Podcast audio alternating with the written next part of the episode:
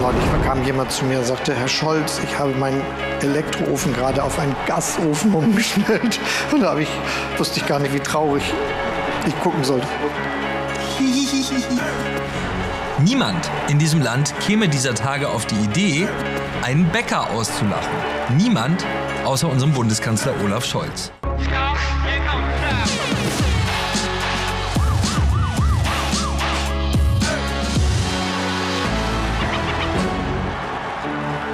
Herzlich willkommen bei Achtung Reichelt. Es gibt Dinge, die sind so unfassbar, dass man sie nicht einmal glauben kann, wenn man sie mehrfach mit eigenen Augen gesehen hat. Es fällt uns schwer, Dinge zu glauben, die wir für absolut unmöglich, für ausgeschlossen, für unvorstellbar gehalten hätten. Wir mögen sie vor uns sehen, aber unsere ganze Lebenserfahrung sagt uns, dass das nicht möglich sein kann. Ein Bundeskanzler, der in der schwersten Wirtschaftskrise des Landes die Bürger in ihrem Leid, in ihren Ängsten, in ihrer Not auslacht, ist so etwas. Unsere eigene Empathie sagt uns, dass kein Mensch zu so etwas fähig wäre, schon gar nicht ein Mensch, den Millionen Deutsche in der Hoffnung gewählt haben, dass er ihr Leben besser macht. Erst wenn wir das Video wieder und wieder abspielen, wird uns bewusst, doch, das ist tatsächlich so passiert. Hier ist unser Bundeskanzler Olaf Scholz, der mit dem Slogan Respekt für dich die Wahl gewann. Schauen Sie.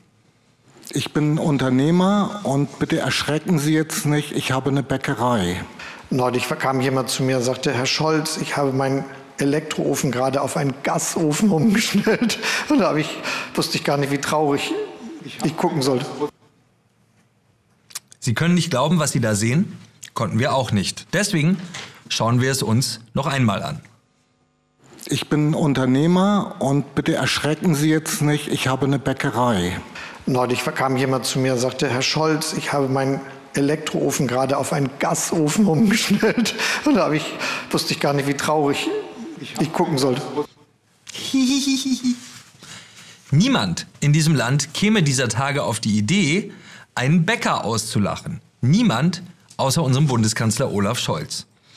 Wir alle kennen inzwischen die Not der Bäcker in dieser grauenvollen Energiekrise. Die frühesten Frühaufsteher unseres Landes, die Menschen, die dafür sorgen, dass wir morgens Brötchen zu essen haben, wissen nicht mehr, wie sie noch überleben sollen. Nach ihrer Kunst haben wir eine ganze Mahlzeit benannt, die für unsere Kultur steht, für unsere Zivilisation. Unser Abendbrot. Die Bäcker haben nichts falsch gemacht, nicht schlecht gewirtschaftet. Sie haben bloß den Fehler gemacht, die leeren Versprechungen der Regierung über sichere, bezahlbare Energie, die Energiewende und eine Inflation zu glauben, die bloß vorübergehend sein sollte. Jetzt stehen sie vor den Trümmern ihres einzigartigen Handwerks.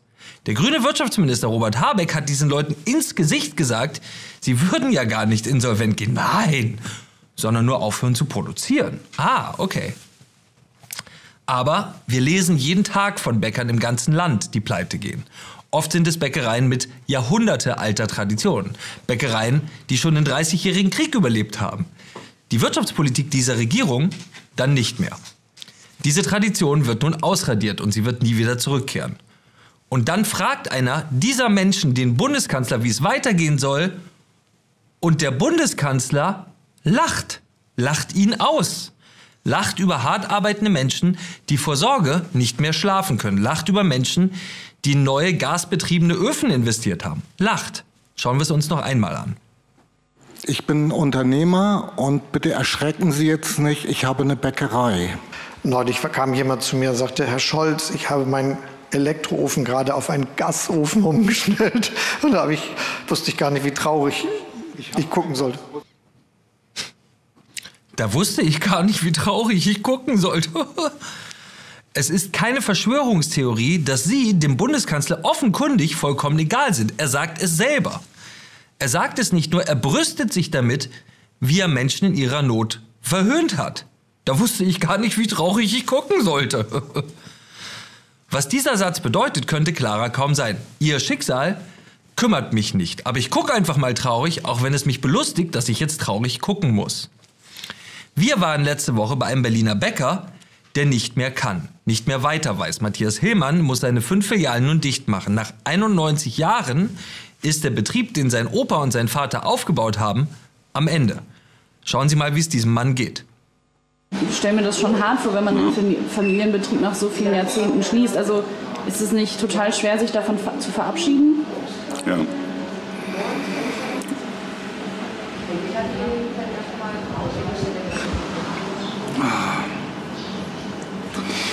Ja, 91 Jahre ist eine lange Zeit, aber das ist natürlich ähm, schon sehr schmerzlich. Aber im Endeffekt ist es wie bei, bei sterbenden Menschen auch so ein bisschen ähm, am Ende dann auch eine Erlösung. Ne? Das sind die Leute, für die Olaf Scholz nur sein höhnisches Lachen übrig hat. Nachdem wir diese Szene gesehen haben und nachdem Scholz Sprecher auf den Kontext hingewiesen hat, alles aus dem Kontext gerissen, haben wir uns die Mühe gemacht, den Kontext, das komplette Video von Olaf Scholz Kanzlergespräch im Niedersächsen Gifhorn einmal anzuschauen. Und der Kontext machte es nur noch schlimmer. Sie ahnen es, der Bäcker ist nicht der Einzige, den unser Respektkanzler da verlacht. Hier ist eine Lehrerin, eine Lehrerin, die Olaf Scholz erklärt, wie die Digitalisierung an unseren Schulen scheitert und damit die Zukunft unserer Kinder. Schauen Sie, wie Olaf Scholz reagiert. Ganz kurz dazu. Das sogenannte Dienstlaptop besitze ich seit vier Wochen. Es ist nicht unser Wunschgerät, denn auf diesem Dienstlaptop, was eben von unserem Schulträger angeschafft wurde, weil es günstiger war im Großpack, ähm, läuft kein Zeugnisprogramm und da läuft auch unser Arbeitsblattprogramm nicht drauf. Das heißt, ich habe nach wie vor meinen Privatrechner für diverse schulische Angelegenheiten im Betrieb. So viel zum Thema Digitalisierung und Lehrerendgeräte. Ich Ich danke Ihnen, dass Sie trotzdem so engagiert sind. Ja, vielen Dank. Es ist eben auch ein emotionaler Abend. Ja, das kann man wohl sagen. Sie sehen es selbst. Scholz ist es vollkommen egal, was die Lehrerin für Sorgen hat. Er lacht über seine eigene Antwort. Die Lehrerin kann nur fassungslos den Kopf schütteln. Da, schauen Sie, fassungslos. Danke Ihnen, dass Sie trotzdem so engagiert sind. Ja, vielen Dank.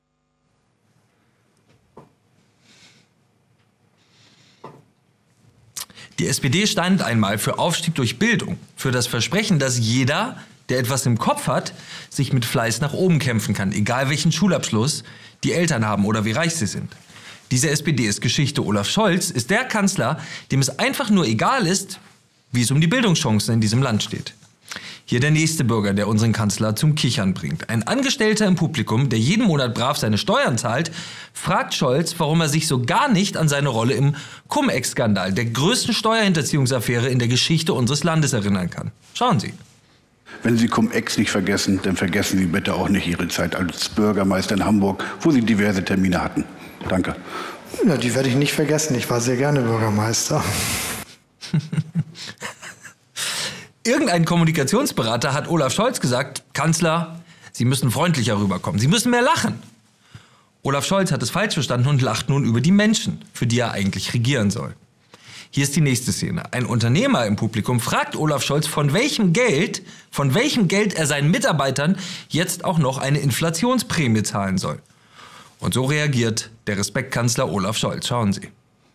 Die ganzen gebeutelten Unternehmen sollen jetzt ja noch eine Inflationsprämie zahlen für die ganzen Angestellten. Wie denkt man sich in Berlin, sollen das die gebeutelten Unternehmen schaffen? Ich sage mal, für meinen kleinen mittelständischen Betrieb, wenn das bis Dezember 24 300.000 Euro. Wir kommen aus zwei Jahren Krise und eine Krise hält wahrscheinlich noch länger an. Woher sollen die Unternehmen die Gelder nehmen? Schönen Dank für Ihre Frage. Auch, dass Sie jeden Tag überlegen, wie Sie das alles hinkriegen, dass Ihr Unternehmen ordentlich läuft. Ja. Schönen Dank auch, dass Sie jeden Tag überlegen, wie Sie das alles hinkriegen, dass Ihr Unternehmen da ordentlich läuft. Er ist Unternehmer, Herr Bundeskanzler. Er braucht keinen Dank dafür, dass er versucht, nicht pleite zu gehen. Er braucht eine Antwort, weil es eben nicht ordentlich läuft, aufgrund der Politik der Bundesregierung.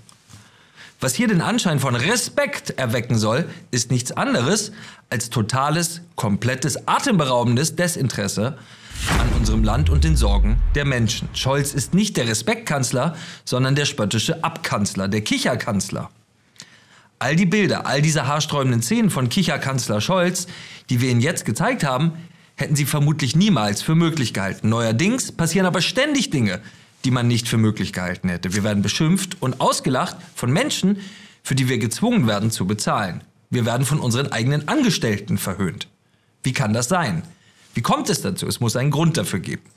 Der Grund ist einfach. Er lautet, die Unsicherheit, die Verunsicherung, der frustrierte Zynismus von politischen Ideen, Ideologien, die in Trümmern liegen. Die Menschen, die unser Land beherrschen, in der Politik und in den Medien, spüren, dass ihnen niemand mehr glaubt, sie niemand mehr ernst nimmt, niemand mehr ihnen vertraut und sie niemand mehr fürchtet.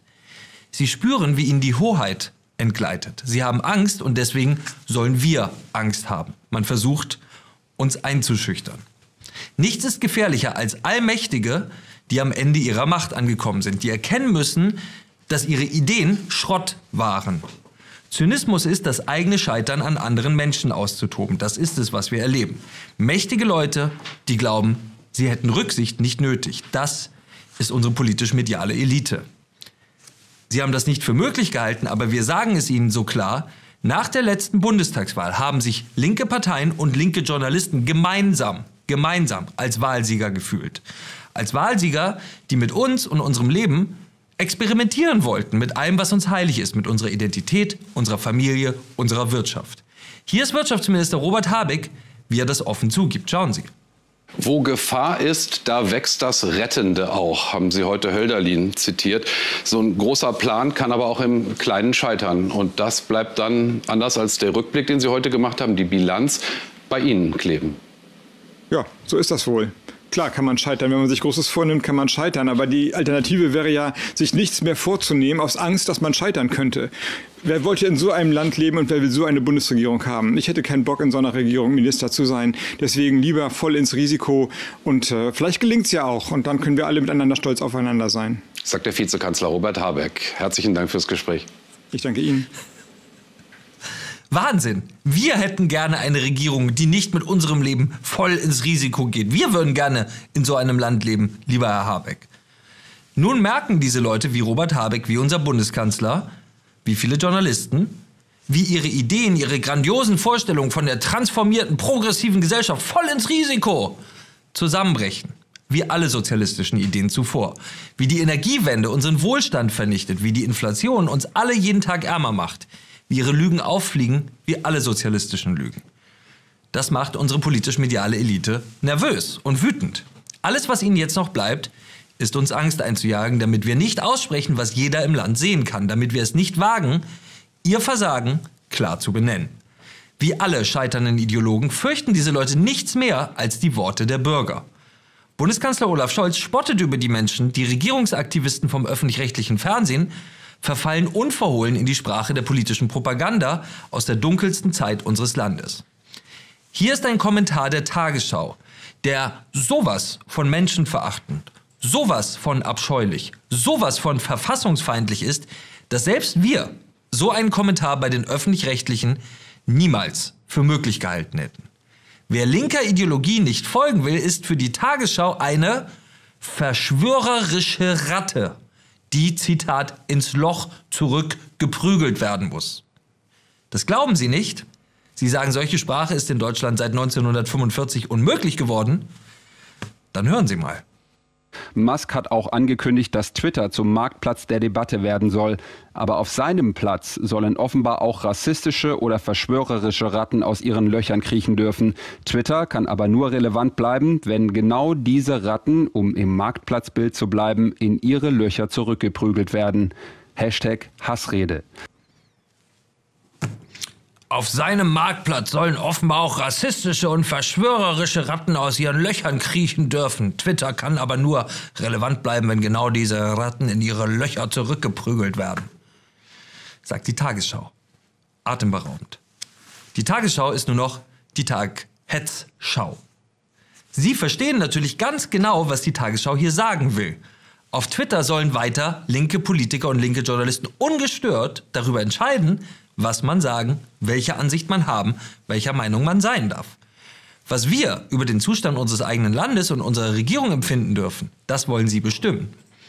Wenn Sie gegen offene Grenzen und unkontrollierte Zuwanderung sind, so wie die Grünen und ihre öffentlich-rechtlichen Anfeuerer es wollen, dann sind Sie, Sie kennen das inzwischen, ein Rassist.